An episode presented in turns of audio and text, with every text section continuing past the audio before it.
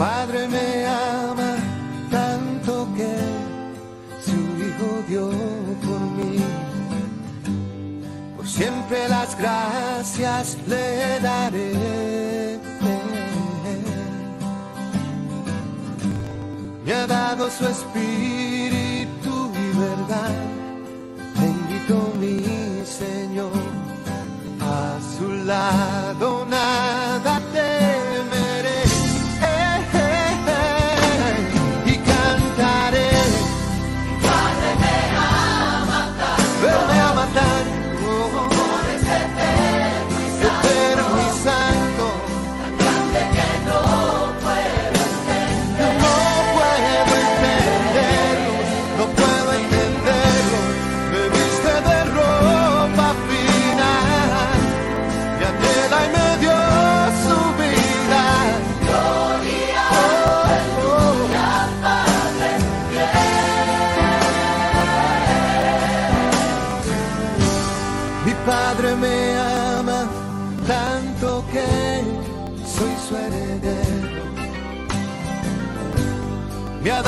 ha dado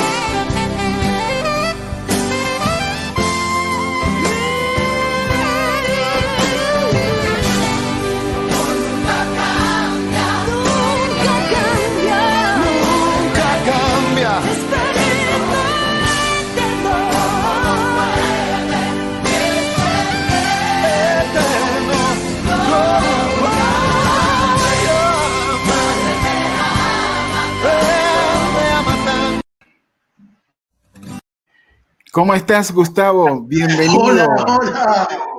Gonzalo, qué lindo estar contigo. Me encantó el, el- el video que pasaste, qué bueno.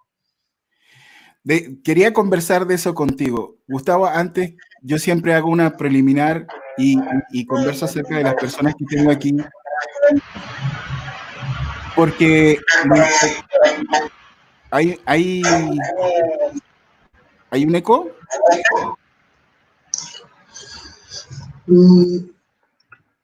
Ahí estamos. sí, ahí estamos. No hay problema.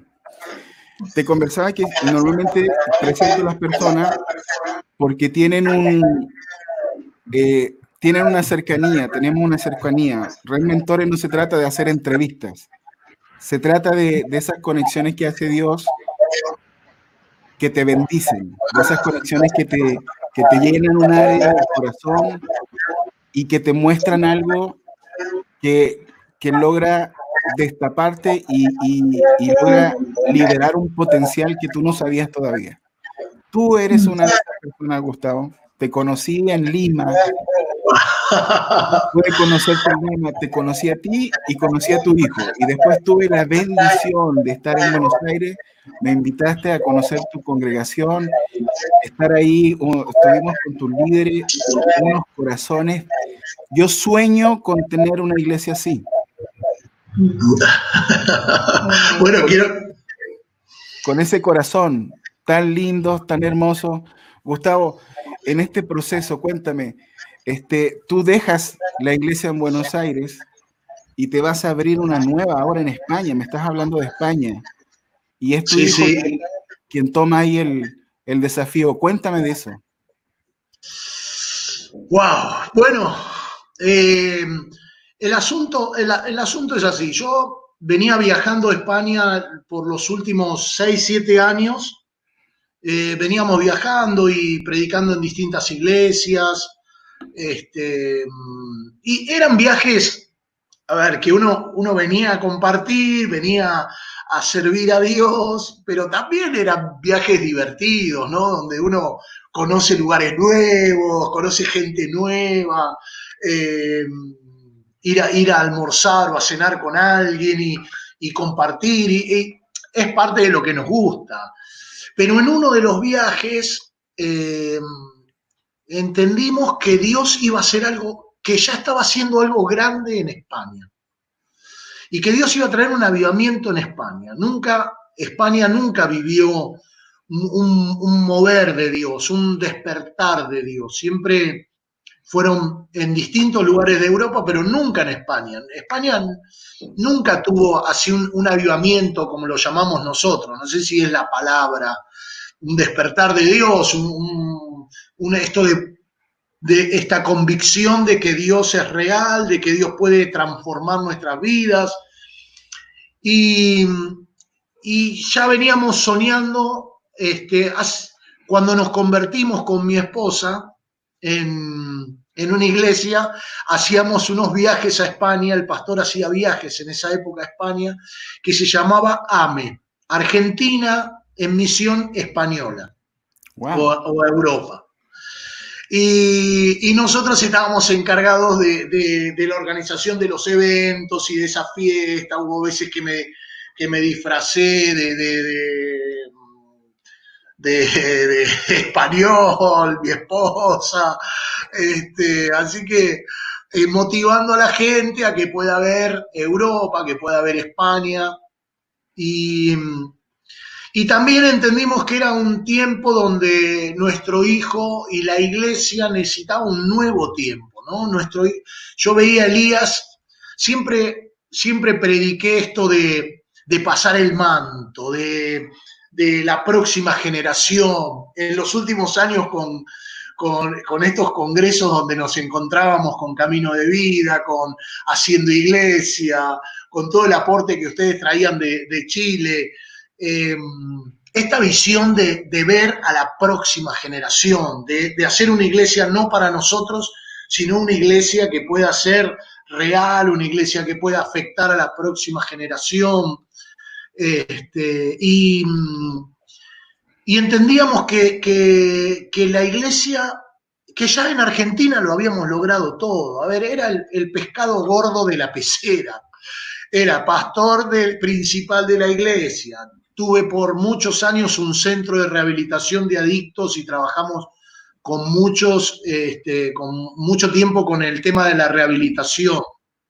Era el presidente de todos los hombres de la Organización de las Asambleas de Dios de Argentina y que en los últimos años había explotado porque eh, agarramos el, trabajo este con grupitos de 50 hombres y después eran 5.000 hombres eh, en, cada sector del país, tenemos grupos con muchísima gente, eh, con, muchísima gente. El, el trabajo con hombres en Argentina explotó no como un ministerio para eclesiástico, sino potenciando a la iglesia local a que desarrolle su trabajo con los hombres. Entonces, eso fue buenísimo, fue buenísimo darle herramientas a los pastores para que los pastores puedan proyectarse y puedan liderar y puedan ser ellos. No éramos nosotros, eran ellos.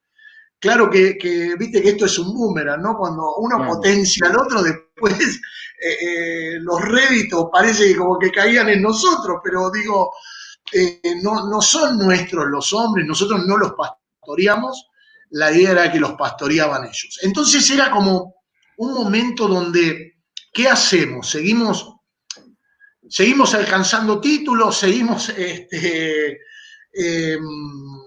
¿qué, ¿Qué más podía hacer? El presidente de las asambleas de Dios me decían, bueno, podemos ahora trabajar en toda la región 1, todo lo que es Buenos Aires, ser el presidente de, la región de Buenos Aires, o este desafío, dejar crecer a todo eso que habíamos, que habíamos logrado en todos estos años, que no fueron pocos, y, mm, y venir acá a algo nuevo.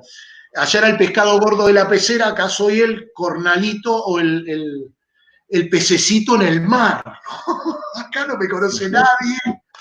Eh, aquí hay que empezar todo de cero, hay que, hay que trabajar y, y era un desafío para ver si, este, si yo estaba dispuesto a empezar algo de cero, de, sin dinero, sin, sin, sin nada, sin recursos, porque no, no, a ver, los recursos que teníamos los gastamos. Eh, hoy, hoy estamos en un corralito de Argentina, no se puede enviar dinero eh, a España. En España no podemos trabajar porque tenemos visa, mm, visa pastoral, entonces no puedo trabajar que no sea adentro de una iglesia. Así que todo una cosa, Gonza, que eh, pasa por ahí por adentro como, como decir, a ver, realmente tenemos que empezar todo de cero.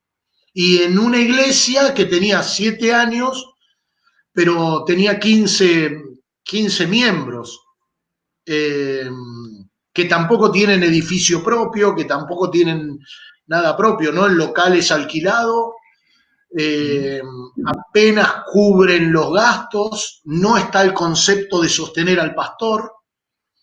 Eh, entonces, eh, los pastores que estuvieron buscaban un pastor misionero para que lo, para que lo apoyen de afuera y entonces ellos no tener que apoyarlo. Así que bueno, un montón de conceptos y de, y de cosas que hay que ir trabajando, que hay que ir poniendo, que hay que ir empezando. Este, estuvimos un año en Málaga y ahora, a partir del 2 de enero, empezamos aquí en, en un pueblo que se llama, o una ciudad que se llama Sanlúcar de Barrameda. Esto es Cádiz, esto Cádiz. es Cádiz, es la provincia de Cádiz. Como para que te ubiques, a ver, estamos abajo de Portugal, en el Mm. mapa, estamos como abajo de Portugal. Viene Huelva y después viene la provincia de Cádiz.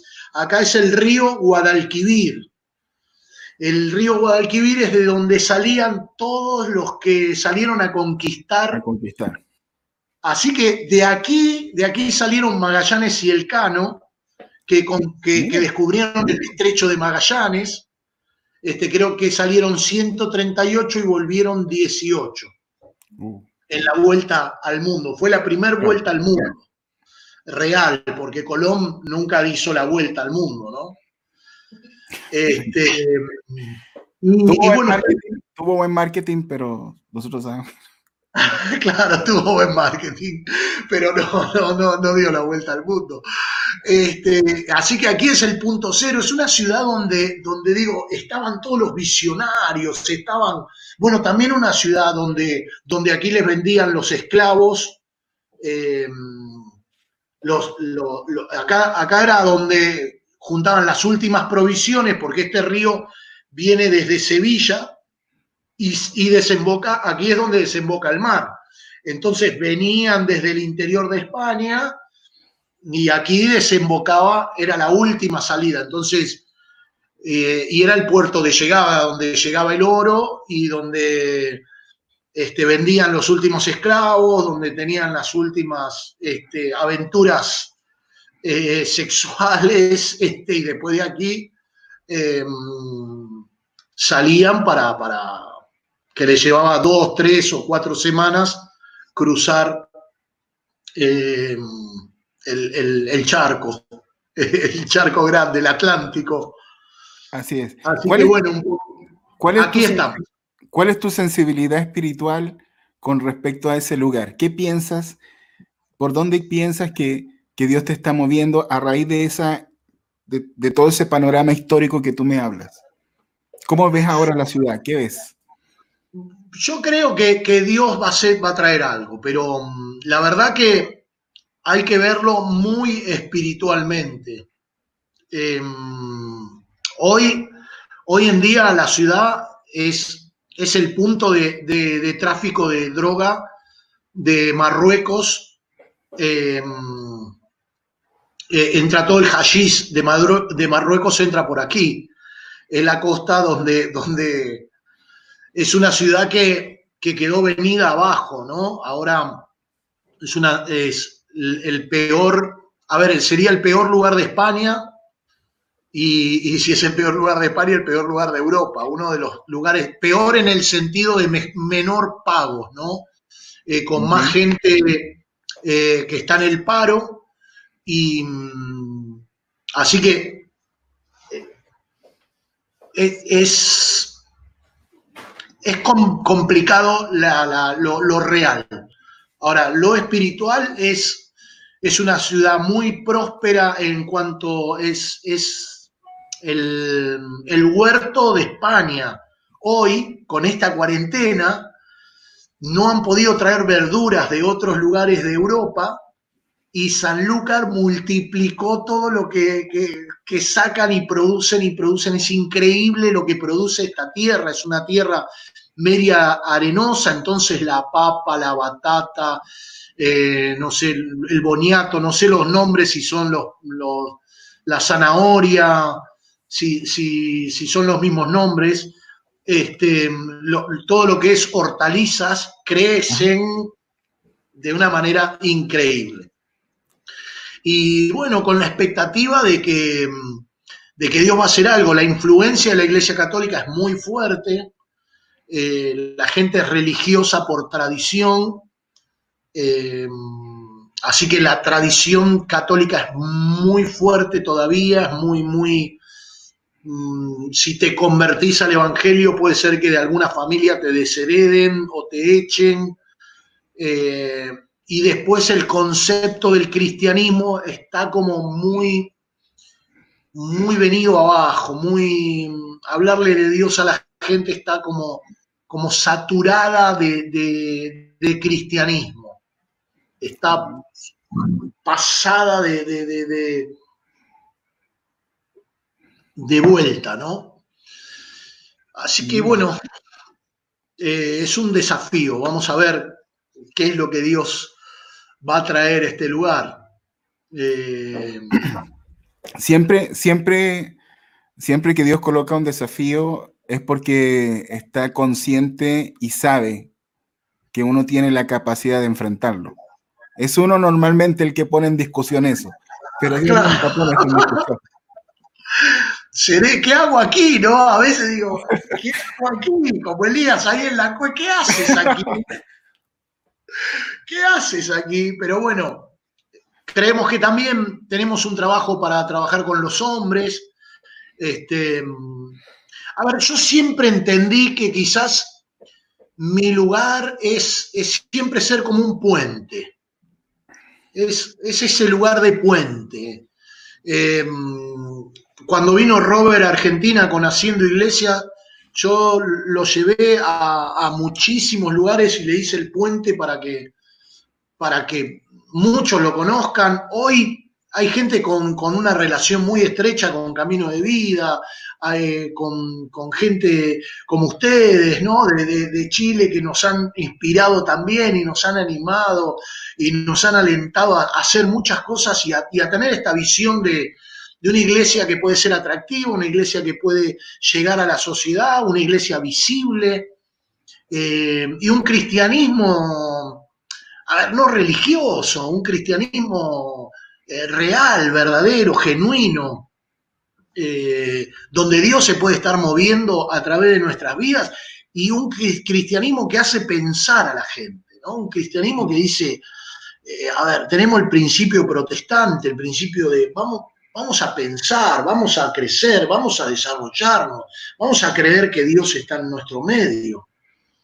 Este, y bueno, también en estos viajes, entonces, eh, hicimos haciendo iglesia acá en España y hoy lo, siguen, hoy lo siguen haciendo. Fuimos a cuatro ciudades.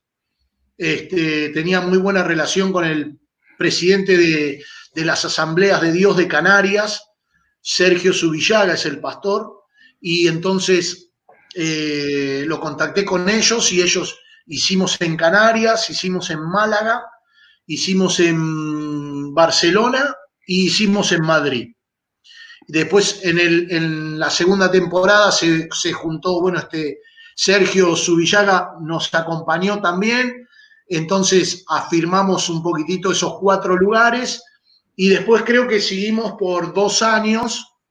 Este, yo solamente soy, a ver, un, un, puente, ¿no? Ellos ya tienen relación con, con los pastores y con gente y con gente nueva, gente que aún yo no conozco ellos siguen haciendo el trabajo, este, y donde, donde yo puedo sumarme, bueno, me sumo, los acompaño, pero esto de, de ser puente, ¿no?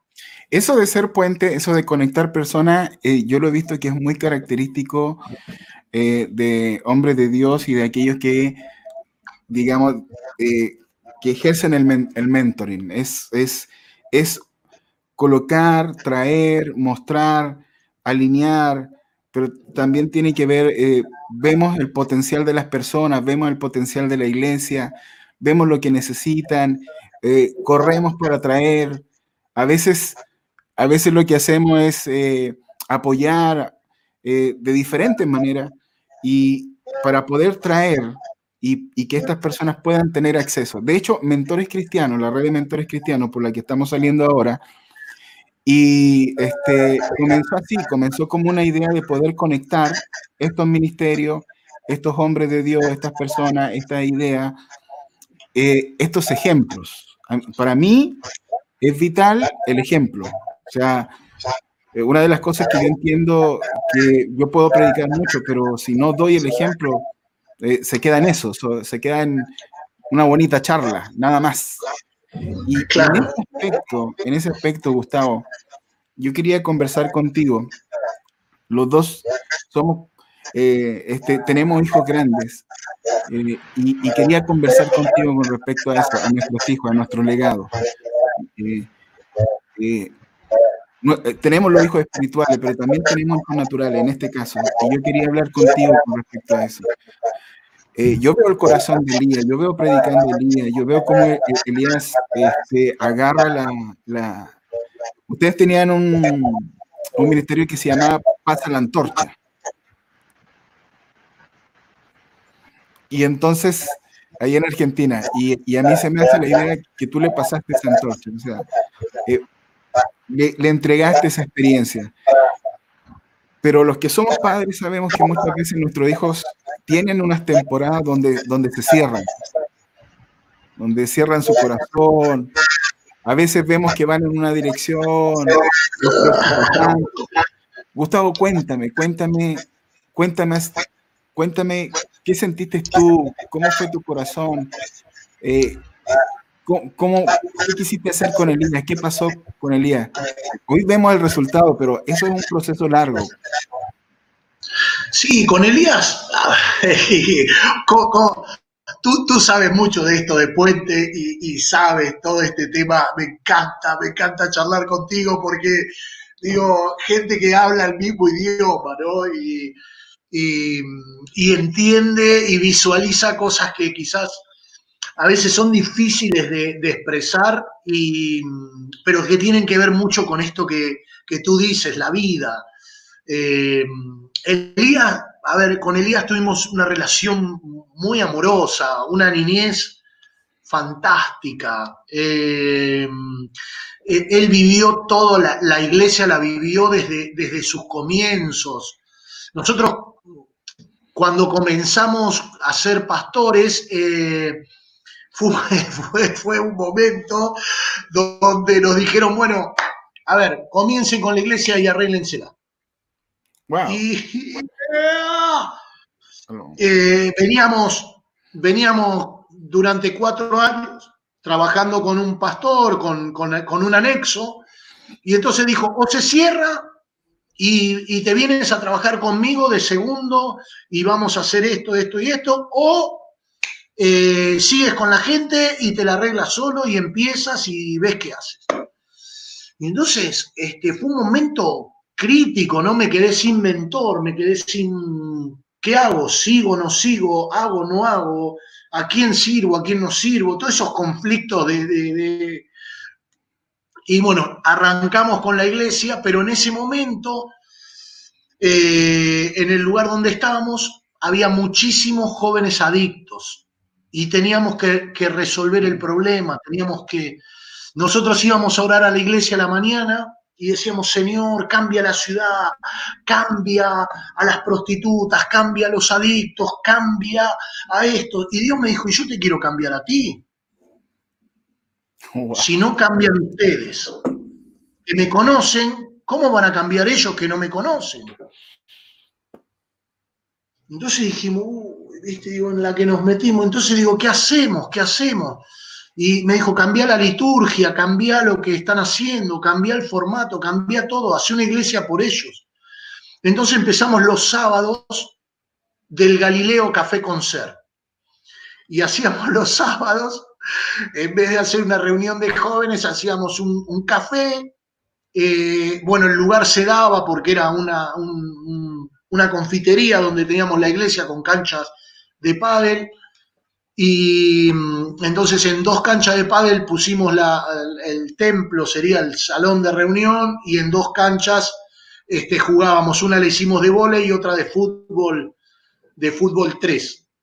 Y, y un lugar quedó de, de, mm, para tocar música. Entonces los jóvenes del barrio me decían, yo quiero tocar rock and roll. Y le digo, bueno, vos tocás rock and roll y yo hablo tres minutos. Y entonces ellos tocaban ACDC, Led Zeppelin, eh, este, The Doors. eh, A- a- Y ahora ya- yo te digo eso, pero yo escuchaba eso. claro. Y, y yo predicaba cinco minutos. Y entonces me decían que estaba loco, pero se entraron a convertir, se empezaron a convertir, se empezaron a entregar al Señor. Y yo dije, sigámoslo haciendo. El que quiere cantar, eh, que, la música, toquen la música que quieran. Y, y bueno, y ahí empezó, bueno, después trajimos algunas bandas, en ese momento estaba este, no me acuerdo cómo era que llamaban, bueno, algunas bandas de Argentina y, y venían 2.000, 3.000 jóvenes, llenábamos el lugar, este, y fue un, todo un, un- un proceso increíble, pero, pero nos dimos cuenta que también teníamos que trabajar con el tema de las adicciones. Ahí empezamos con un hogar de, de, mm, de rehabilitación. Bueno, empezamos en sí, empezamos con un comedor de niños Mira, y con un centro de jubilados, porque yo tenía jubilados en la iglesia, tenía viejos nada más. Y me pasaba que un domingo al mes llegaba a la iglesia y no había nadie. Había tres personas, cinco personas. Y digo, ¿qué pasó? Nos, nos fuimos de viaje de jubilados. Entonces dije, ah, se van de viaje de jubilados. Dije, bueno, vamos a hacer un centro de jubilados acá en la iglesia. Hoy Elías tiene un centro de jubilados donde van 1.200 jubilados mensualmente al médico, a la pedicura, al masajista, peluquero, enfermero, tango, folclore. Eh, Elías trabaja, tiene un trabajo ahora con, los jubilados increíble, ¿eh? tienen 1.200, creo, 1.300 jubilados que tienen que ir sí o sí porque los atiende el médico ahí.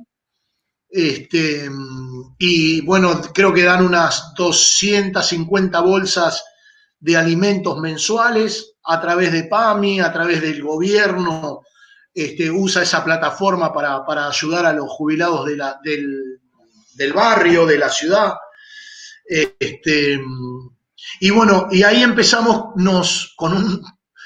Después de eso, este, yo les decía, bueno, a los jóvenes, bueno, ayúdenme a, a- atender a los niños. Y le dábamos de comer, fue en el año 2000, que, le- que en Argentina estaba, fue una crisis también, entonces le dábamos de comer a 200 chicos y teníamos 10, 15 jóvenes que nos ayudaban y los jubilados eran los abuelos de los niños. Entonces, el, el jubilado que no tenía abuelo, le decíamos, le asignábamos un niño y ese niño tenía un abuelo y ahí armábamos una conexión, que le traían juguete, le regalaban algo, los jubilados hacían la comida, eran los que aportaban, eran los que sostenían, y los jóvenes de la calle eran los que servían las mesas, los que limpiaban el lugar, y después iban y se fumaban un porro, ¿no? Este, entonces dije, bueno, tenemos que hacer algo. Ahí había un hombre encerrado en un campo,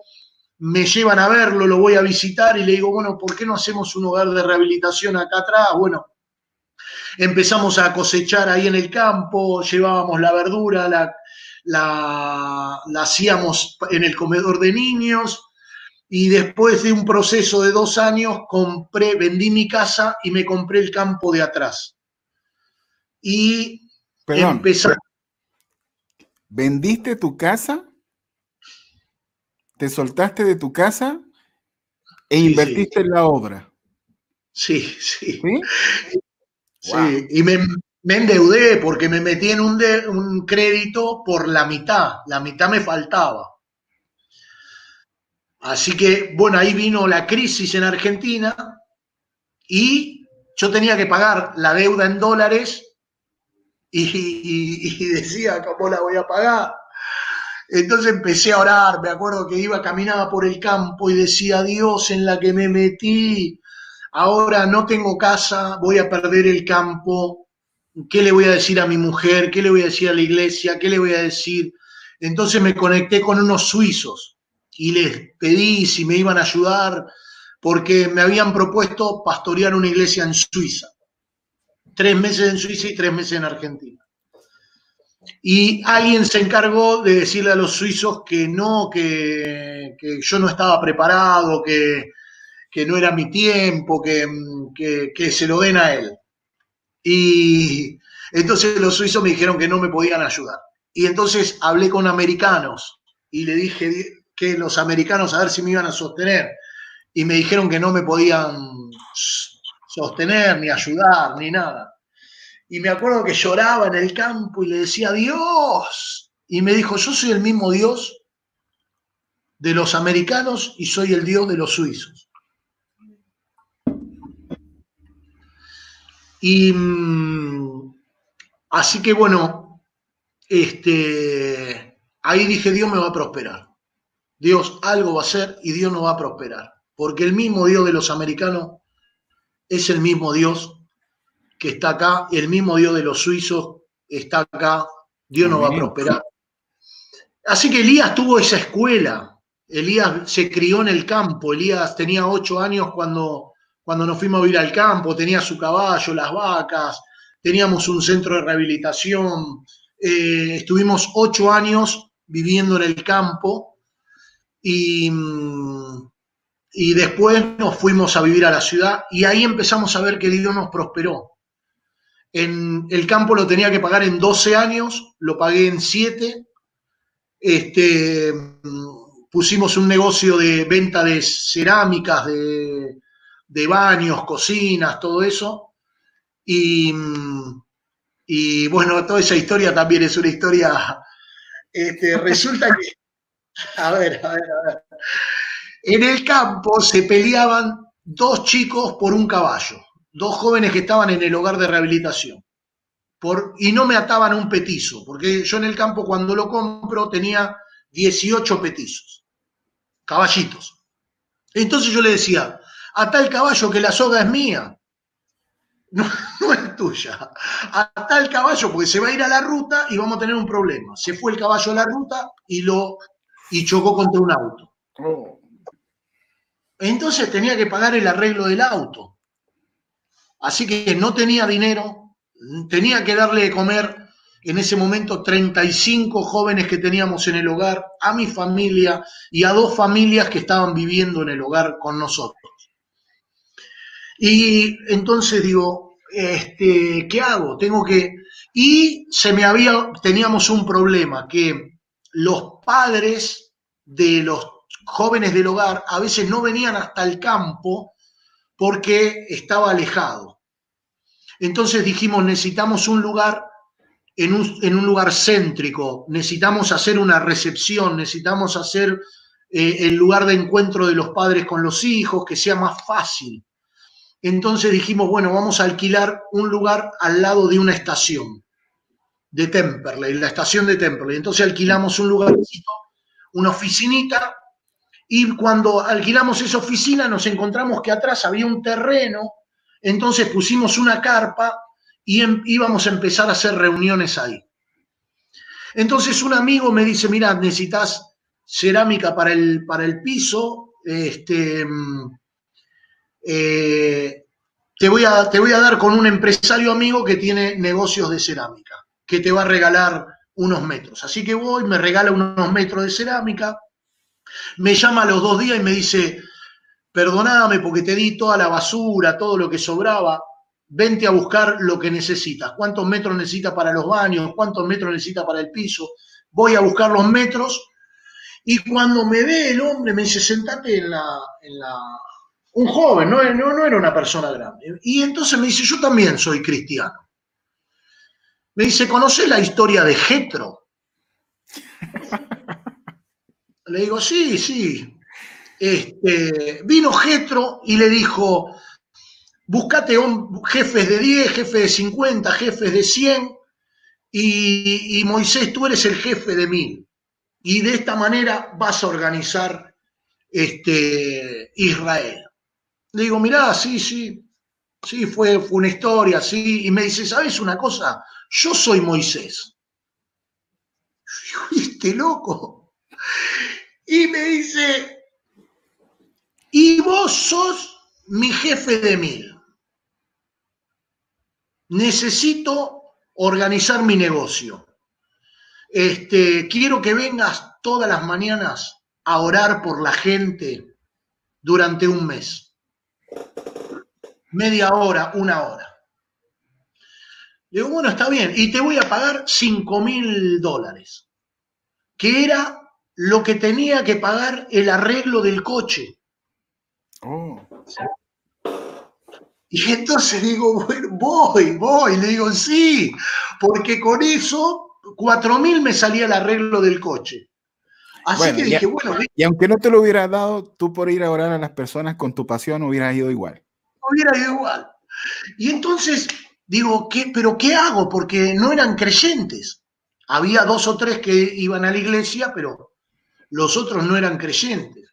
Entonces digo, bueno, tengo que, tengo que ir con algo, tengo que, eh, Dios, dame algo, dame una idea, dame algo. Entonces digo, bueno, voy a empezar con cuentitos. Voy a contarles un cuento, una historia, y mm, yo qué sé, un sultán soñó un sueño que se le caían todos los dientes y le quedaba un diente de oro, entonces llamó a uno y le dijo, eh, eh, llamó a todos los adivinos y astrólogos y brujos y, y- les dijo que, le interpretaran y uno vino y le dijo, sultán, usted se va a quedar solo, todos se van a morir, eh, usted se queda solo, pero usted es el diente de oro. Y dijo, mátenlo, mátenlo, mátenlo. Y entonces buscaron otro y vino un creyente y le dijo, oh sultán, para siempre viva el rey. Aunque usted se quede solo, usted es el diente de oro, usted se sobrepondrá a su generación, usted va a triunfar. Y dijo, condecórenlo, condecórenlo. Y cuando se iba por los pasillos le dice, pero le dijiste lo mismo que el otro, y al otro lo mató, y a vos te condecoró. Y le dijo, la verdad es una sola, solo hay que saber decirla. Y entonces arranqué con esas historias, ¿viste? Jesús, hay, hay un solo camino para ir a Dios, es Jesús. Ahora aprendamos a comunicarnos y aprendamos a comunicarnos entre nosotros, la verdad es una sola, apliquémoslo, bajémoslo al trabajo, bajémoslo a la vida real. Así que este, mm, llegamos fin de mes o íbamos por la mitad y me duplica lo que me, dio y me dijo, toma, esto es una ofrenda. Digo, bueno, llegamos a fin de mes y me dice, mm, ¿qué habría que hacer en este negocio? Digo, en este negocio habría que hacer un inventario y habría que organizarlo así, así, así. Es, ahí hay un galpón a la vuelta que no sirve, hay esto que no sirve, habría que hacerlo así. Me dice, ¿te animás a hacerlo? Te duplico el sueldo. Pero quédate hasta las 12 del mediodía porque tenés que ir al, al hogar. Dije, bueno, y lo hicimos. Y lo hicimos durante bueno, el primer mes y se dio cuenta de un montón de cosas. Yo también, yo mucho no sabía. Este, y entonces este, me dice, ¿sabes una cosa? Quiero, quiero confesarte algo que no lo sabe nadie. Eh, dice, desde que viniste vendíamos 300 mil dólares mensuales y pasamos a vender este mes 600 mil. Y yo dije, bueno, fue una casualidad, pero al otro mes volvimos a vender 600 mil. Y al otro mes volvimos a vender 600 mil. Este, y entonces me dice, yo quiero vender un millón mensual. ¿Qué tengo que hacer? Y le digo, bueno, podríamos abrir dos locales. Este, me dice, de acá a fin de año creo que estábamos en agosto, sí, en agosto estábamos, y me dice, de acá a fin de año quiero vender un millón de dólares. ¿Qué tengo que hacer? Y le digo, bueno, habría que hacer así, tendríamos que abrir dos locales más, dos, dos puntos de venta más. Entonces, con 600, con, con unos 100 en 150 que vamos a vender en tal local y otros, ¿eh? llegaremos al millón. Y me dice, vamos a hacerlo. Y te voy a duplicar el sueldo. Y entonces me dice, pero quiero que, todo el local manejes, que lo manejes vos, este, todo el armado del local y toda la preparación, todo eso quiero que lo, que lo hagas. Así que bueno, fuimos, lo hicimos y, este, y a fin de año estaba vendiendo un millón de, dólares y fue increíble, ¿no? Este, después se le, se le salió la cadena y bueno, un día se con todo el mundo. Este, para, traducir eso, el, se le salió la cadena sería como perdió la cabeza, se, fue. Sí, sí, perdió la cabeza.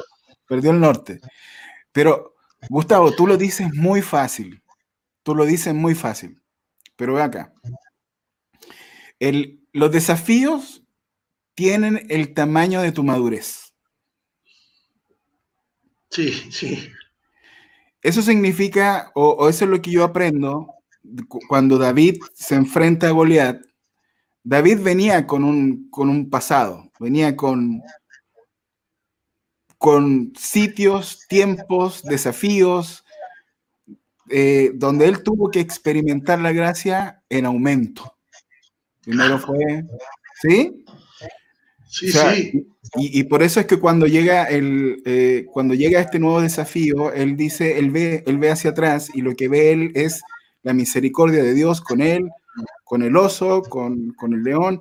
La misericordia de él está conmigo. Tú lo dices fácil, pero lo que tú hiciste es producto de la suma, de la suma, de la suma, de la suma. Entonces, lo que yo veo, eh, lo que yo siempre digo esto, lo que yo veo es que, que tú haces esa transferencia de fe, de oración, de compasión a tu hijo. Yo lo veo. Pero ven acá. Nosotros somos hombres y mientras estemos aquí en la tierra sabemos que no vamos a ser perfectos. Cometemos errores. Yo he cometido errores.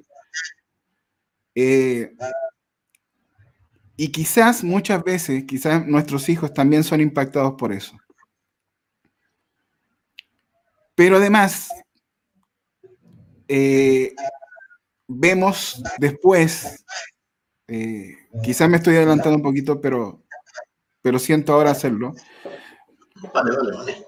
Pero pasa que después ellos comienzan su lucha, están apasionados, tú ves que, tienen la pasión, que tienen un norte más o menos, uno trata de ayudarlos y el enemigo, yo, yo estoy claro en esto, que cuando tú estás en el propósito de Dios, tiene que haber resistencia, como lo que está pasando en España, tiene que haber resistencia. Y, y precisamente cuando ellos están con ese impulso, con ese viento a favor, viene algo. Siempre, todo, todo. Eh, por lo menos en mi caso me pasó algo fuerte, Benjamín. En un momento, eh, será mi error de descuido, en un momento en que en que yo eh, no es que no le tenga confianza, o no es que no lo haya tenido confianza, sino que en un, un momento este, lo dejé correr. Lo dejé correr y, y, olvidé que tengo que estar ahí.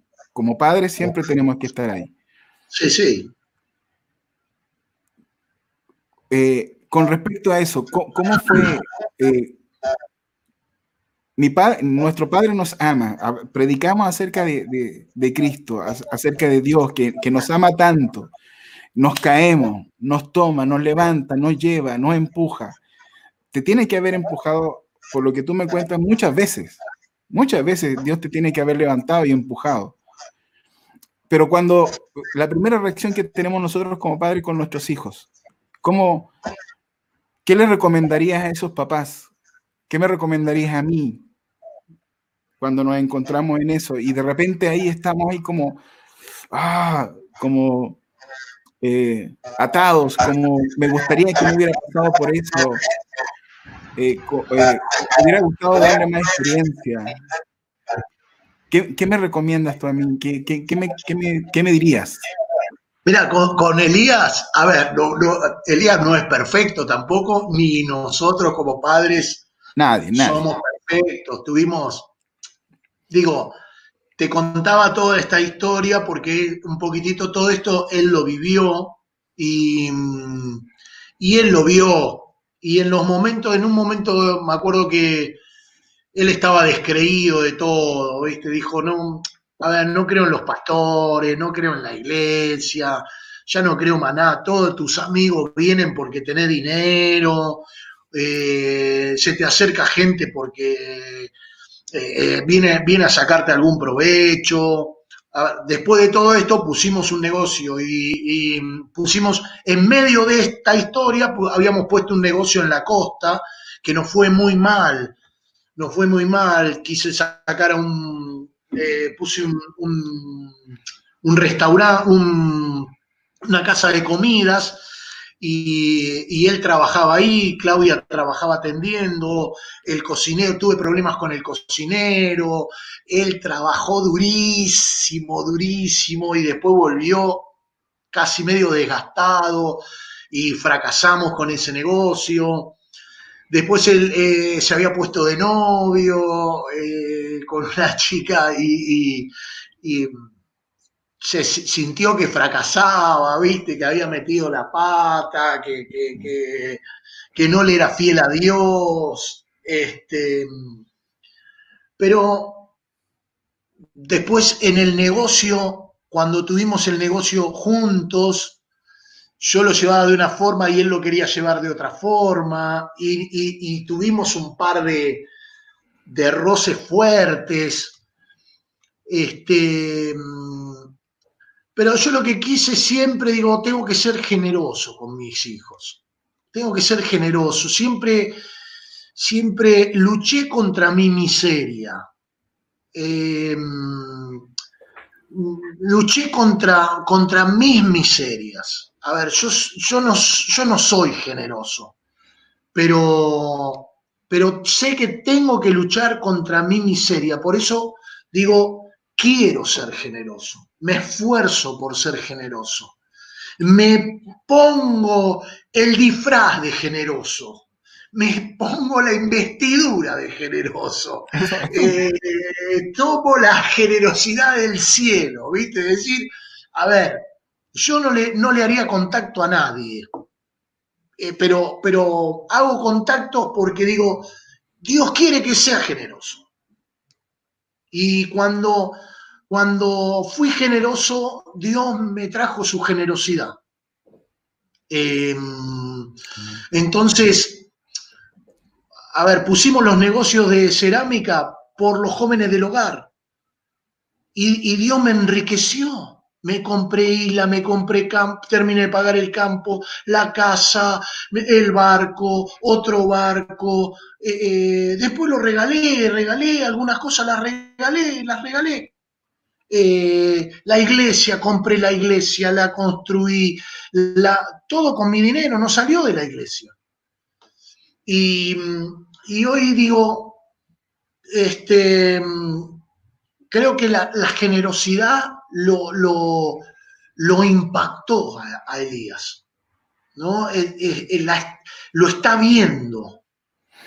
Me parece que esto de ser generoso con nuestros hijos, ¿no? De, de, mm, de- de Claudia, Claudia tiene un corazón muy generoso. Mi esposa, de, de- estar siempre mirando ahí el corazón de ellos y diciendo, Dios no mira tu error, Dios mira, Dios no mira lo tu situación hoy, mira lo que va a hacer con tu vida. Este, un poco también esto de- de- ser generoso con Santiago. Ahora tengo dos hijos más que están viviendo aquí con nosotros. Santiago, que tiene 16, y Araceli, que tiene 20, y Santiago quiere ser futbolista, y entonces digo, vamos a ser generosos, vamos a, no nos vamos a volver atrás, porque hoy podría decir, me vuelvo a Argentina, me voy a vivir al campo, transmito desde el campo eh, eh, Zoom, transmito desde el campo, armo una plataforma y puedo eh, proyectarme en ser un pastor desde, desde una plataforma de internet, que sería lo genial. Tengo el campito, la vaquita, el conejo, el cosito, eh, tengo 14 hectáreas de campo ahí, pero... mm, Y estaría bárbaro. Eh, diciendo, bueno, soy apóstol de la iglesia, este, Elías es el pastor, yo predico una vez cada dos, tres meses, o, lo oriento nada más, y, y desde ahí puedo vivir mejor, pero tengo que ser generoso también con mi otro hijo, ahora que puede proyectarse en el fútbol acá en España, eh, tengo que ser generoso con mi hija que puede proyectarse en la fotografía o en las cosas que ella desea proyectarse. Eh, tengo otra hija en Mar del Plata, en Argentina, que, que, que en un momento le regalé ahora todo un proyecto de que quería tener una fábrica de hacer churros. No sé si se comen los churros en Chile. Sí. Este, y, y, bueno, unos churros con toda una idea eh, media novedosa de, de- de hacer unos churros salados, churros dulces, una, una, una confitería, porque el churro es- en su base es salado, bueno, otro tema. otro tema. Este, y, y le regalé ahí todas las máquinas para, para poder hacer eso. Pero este consejo de, de los padres, este padre que sale a, a caminar con su hijo en, en medio de la crisis, el, video que pusiste cuando, cuando comenzamos, un padre que, que, que dice, voy a ser generoso con mi hijo, lo voy a levantar, lo voy a abrazar, lo voy a, lo voy a acompañar y, y lo voy a llevar hasta la meta, lo voy a, voy a ir, y creo que el que ganó fue el padre y fue el hijo. Y creo que es lo que hace Dios con nosotros, ¿no? Este, la iglesia que vinimos a edificar a España no es para nosotros. Si, si, si pasa algo, es para dejársela a otros. Nosotros podemos proyectarnos 10 años, 20 años más, pero es para dejársela a alguien, eh, o a nuestros hijos o a hijos espirituales que, que- estén en este tiempo. Y, y hoy nos toca poner, hoy nos toca ir, hoy nos toca trabajar, hoy nos toca invertir. Todo lo que trajimos lo invertimos y nos quedamos secos, ¿no? Y decimos, ahora, el otro día salí a pintar casas, salí a pegar cerámica, salí a trabajar en la construcción. Digo, a esta edad, ¿qué hago trabajando en la construcción para pagar el alquiler o para, para, para poder este, trabajar con los hermanos mismos de la iglesia y estar con ellos y, y, y bueno, y, y el cuerpo ya uno a esta edad, digo, este, ponerle el Tan viejo físico, no estás, tan viejo no estás. bueno, bueno, bueno, bueno, bueno, pero, pero te, te empieza No, a doler. Eh, pero bueno, pero no, pero igual lo hago con, con- lo hago porque me gusta también. Y quiero estar con la gente, y quiero estar ahí donde, donde está luchando la gente, ¿no? En el campo de la batalla, donde, donde quizás ahí encuentre algún Goliat que tenga que cortarle la cabeza. Eh, porque si no estamos con la gente, eh, nos pasa esto, ¿no? De, hoy, hoy estoy más conectado con Elías que nunca. Eh, este primer año traté de no conectarme con la iglesia. Traté de no dar ningún mensaje a la iglesia para que él pueda, pueda ocupar su lugar y pueda traerle su, su, su impronta, su visión, su lineamiento, sus ideas. Eh, y pero hoy estamos más conectados que nunca. Eh, ahora, ahora eh, después de un año y medio, estamos ahí, bueno, que los Zoom, que participamos, que activamos, pero el pastor reconocido es él. Ahora yo me sujeto a él en un, ambiente de iglesia. En un ambiente de iglesia eh, lo escucho a él y, me encanta ese lugar. Eh, me encanta que, él haya cobrado ese protagonismo, haya ocupado ese lugar. Lo mismo los hombres de Argentina, hoy los veo y, y digo, oh, esto hicimos y logramos y vamos y hacemos y, digo, wow, qué bueno, ¿no? Qué bueno. Yo no existo y, no porque no saben y, y, yo sé el trasfondo. y me encanta. Me encanta verlo así, ¿no? Eso, eso cuando se alinea, tú te alineas con el propósito, lo hemos conversado con otros pastores también y otros amigos que han estado con nosotros.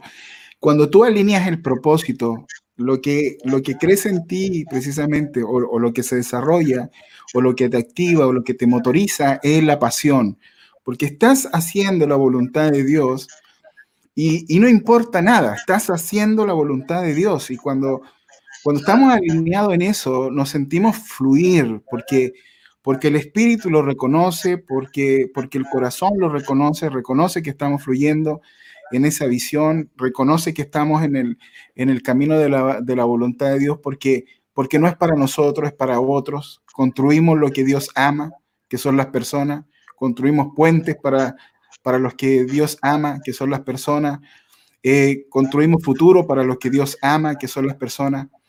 Este, pero de todas maneras, quiero, quiero hacer énfasis en esto, no es fácil de transmitir y tú lo hiciste. Sí, sí, no es fácil. No es fácil. dice, bueno, se dio, se dio, porque tampoco no fuimos intencionales. En un montón de cosas eh, fuimos intencionales. Y, y aún algunos golpes hasta fuimos intencionales en, no golpes en, en el sentido, pero bueno, te tienes que levantar, ir a trabajar, vamos a hacer esto, hay que, hay que pelearla, hay que... y en algunas cosas hasta dejarlo solo fuimos intencionales. En, eh, eh, nosotros soltamos la iglesia, pero bueno, la estábamos mirando. Eh, si, si Elías se hubiera caído en medio de esto, lo hubiéramos dejado un tiempito, pero hubiéramos ido ahí al rescate para, para que no se pierda todo. Eh, pero vimos, vimos cómo él, cómo él iba ocupando lugar y, entendimos cuándo fue el tiempo. Si lo hubiéramos hecho unos años antes, no hubiera sido. Y si, y si lo hubiéramos esperado un poquito más, eh, ya él, tomaba otro rumbo, iba, iba a dedicarse a otra cosa, iba, iba, iba a arrancar para otro lado. La verdad que fue justo, fue el momento justo. ¿Cómo lo supiste? ¿Cómo supiste que era el momento? Y no sé, era el momento, ¿viste? ¿Viste cuando se dan las cosas que, a veces uno dice, es el momento de hacerlo? Es el momento, es, es el momento. Y entendimos que. de aquí, no de acá. Sí, sí, sí. No, no, no de acá, no, no, no de acá, no de acá. No de acá. Bueno, quizás. No, era, era más. Mm, bueno, justo se había casado. Eh, yo creo que después se acomodaron todas las cosas, ¿no? Todas las piezas se acomodaron, pero fue una, es el momento, es el momento y tiene que ser él. Tiene que ser él. Podría, uno podría haber elegido a otros, pero entendíamos que, a ver, si yo lo dejaba ahora a Elías, le doy a la iglesia una proyección de 30 años. Y, y ahora ya lo hablamos con Elías. Elías, ya tenés que estar trabajando con el que vas a dejar. Ya, ahora. No, no, no esperemos a los 30 años, pero tú tienes una proyección de 30 años. Pero esta proyección de 30 años es que ya estemos trabajando por alguien para que, que ocupe y trabaje los 30 años que van a venir. Entonces, yo creo que tenemos unos niños que, son fantásticos, ¿no? Que, que, pueden ser parte de un equipo. El otro día hablaba con uno, me dice, pastor, yo llegué a los dos años a la iglesia y hoy tengo diez. Y,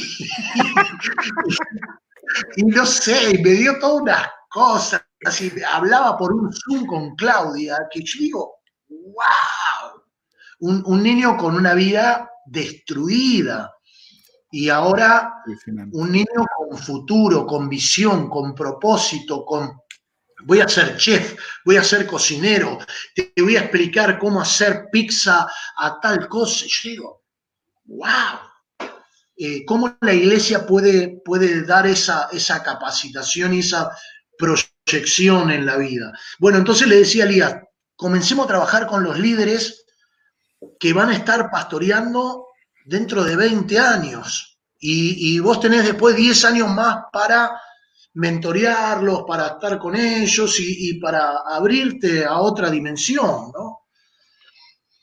Para nosotros, esto de, salirnos del foco de la escena y volver al comienzo es también, eh, a ver, lo que estoy viviendo hoy, es qué duro es el comienzo qué duro, ¿no? Me había olvidado de que a veces le decimos a los jóvenes o decimos en una conferencia, hay que hacer así, así, así.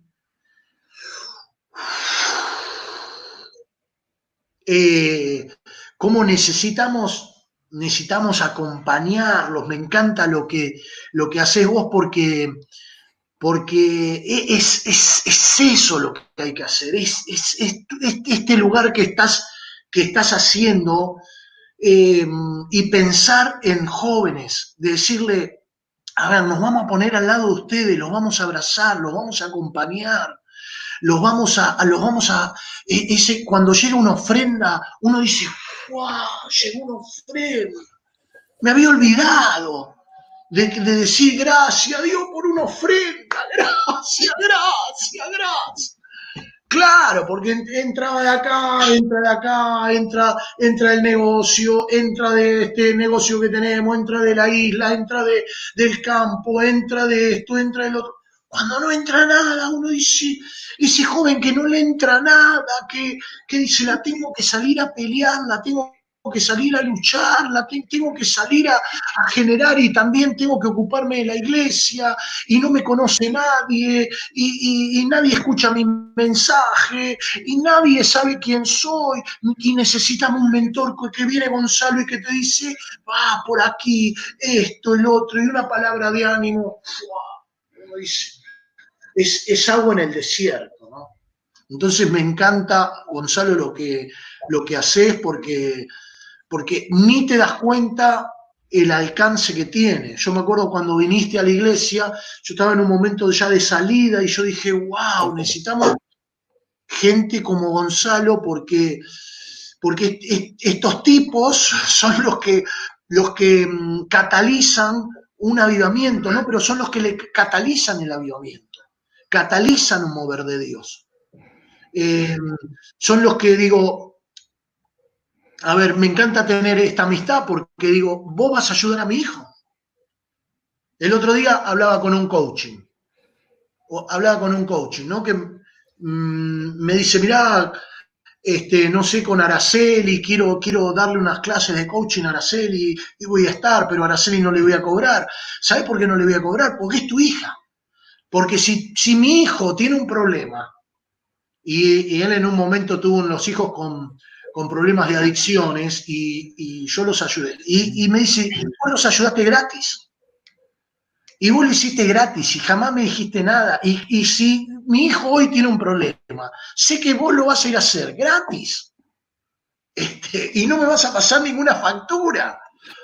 Eh, y entonces digo esto, ¿no? Necesitamos esta clase de, ministerios, de gente que transitó, que vivió, y que cataliza el avivamiento, ¿no? Lo que hace Robert me parece que es un, un, un catalizador del, del, del, avivamiento. Haciendo iglesia no es un manual. Eh, no. Me gustó mucho lo que me dijo un compatriota tuya allá en, en, en, Buenos Aires. Me dijo, este, no es una receta para hacer panqueque. Eh, eh, estamos hablando claro. de gente, estamos hablando de personas, de seres humanos, claro. con, con diversidades, con tantas cosas.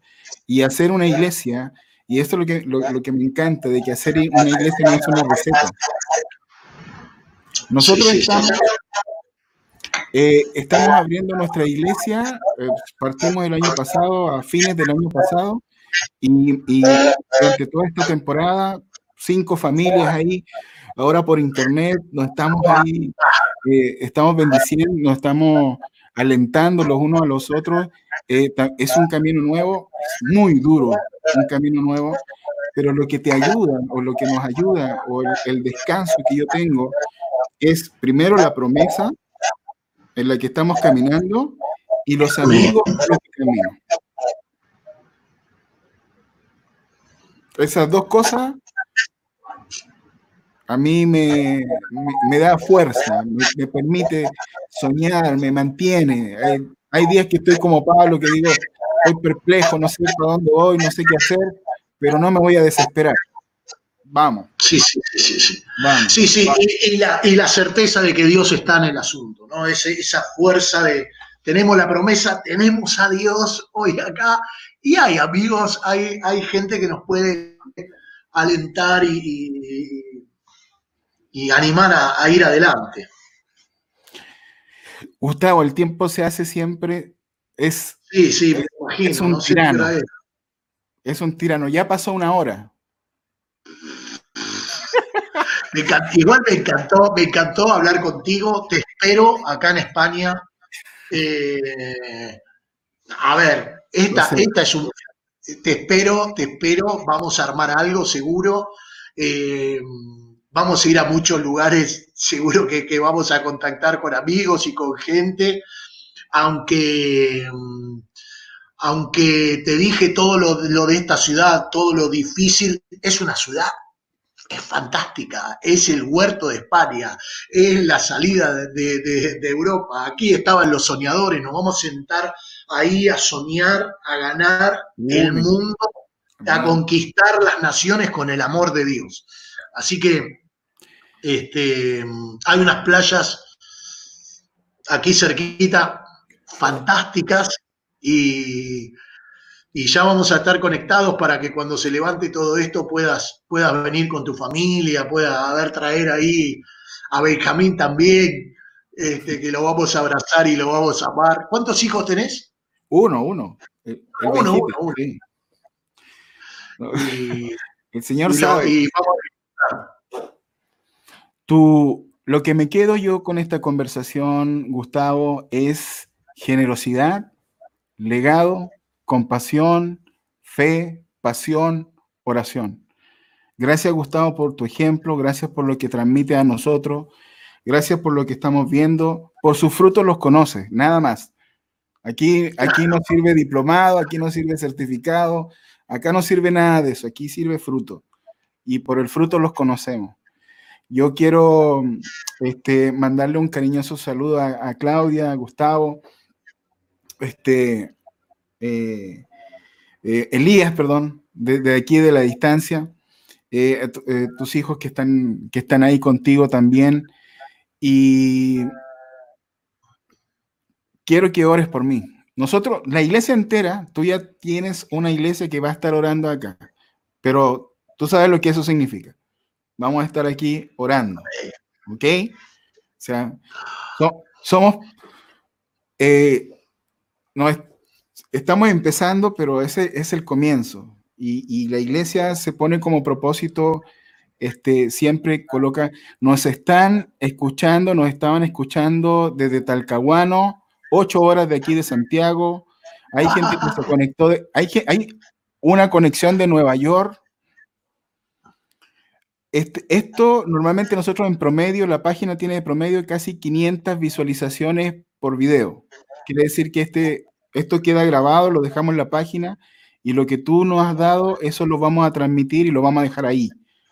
Hay personas que van a ser bendecidas con, tu, con lo que tú nos compartiste y yo creo, realmente creo, eh, yo lo vi, yo lo, lo, palpé, fui testigo de eso, de, de, esa bendición y de esa unción que hay en ti y en, y en tu familia. Te, te bendigo y, y, creo que la iglesia eh, ganó un tremendo eh, pilar allá en España y que va a dar la guerra como tiene que darla. Así que desde aquí te vamos a dar mucho punch con, con oración y, y, con todo. Ahora te pido, ora por nosotros. Gustavo, vale, antes de irnos, ora por nosotros. Y Señor, Señor, gracias por este tiempo. Creo que es un tiempo maravilloso, un tiempo glorioso. Y, y aprovechar para bendecir a través de mi amigo, de Gonzalo y su familia, a bendecir Chile, bendecir todo el país, Señor. Yo creo que tú tienes hombres que marcan la diferencia. Dios, y declaro sobre Gonzalo una unción especial, sobre él, sobre su sobre su hijo. Dios, derrámate y glorifícate en todas las cosas. Y todos los que nos están escuchando, los pueden llegar a escuchar, bendecimos su ciudad, bendecimos su lugar. Los de Nueva York, Dios, te pedimos piedad y misericordia por todo lo que hoy está pasando el mundo, pero Dios, que esto sea un trampolín para cosas increíbles. Bendecimos a cada uno de los que nos están escuchando. Dios, que pueda fluir los milagros, fluir la gloria, fluir la unción, porque donde dos o tres están reunidos en tu nombre, no habla de lugar específico, Dios, tú estás. Y si estás ahora, Señor, haz algo especial en el corazón de mi amigo y de mi hermano, Señor, Gonzalo, en su iglesia, cada miembro de su iglesia experimente cosas gloriosas en el nombre de Jesús y declaramos que lo mejor, lo mejor de Dios está por venir y está delante para que podamos proyectarnos en todo lo que tienes, Dios. Amén. Gustavo, tienes tu amigo acá en Chile, como siempre, mi casa es tu casa. Nos vemos, Dios te bendiga. Saludos a todos. Que tengan una excelente semana. Gracias, gracias. Fue un placer estar contigo. Fue un placer, un la pasé genial. Hablé cosas que ni se me hubieran ocurrido. el lunes, el lunes a las 9 de la noche de Chile, vamos a tener al pastor Rodrigo Espinosa, el esposo de Yuri, la cantante. Y vamos a conversar acerca de decisiones cruciales, decisiones que nos llevan al destino, a nuestro destino. Así que si lo podemos compartir, todos los que nos escuchen, compártanlo, vamos a estar con él vamos a ser tan bendecidos como, como fuimos bendecidos con el pastor Gustavo y toda su familia y toda su iglesia. Gracias. Nos vemos. Gracias. Chao, chao.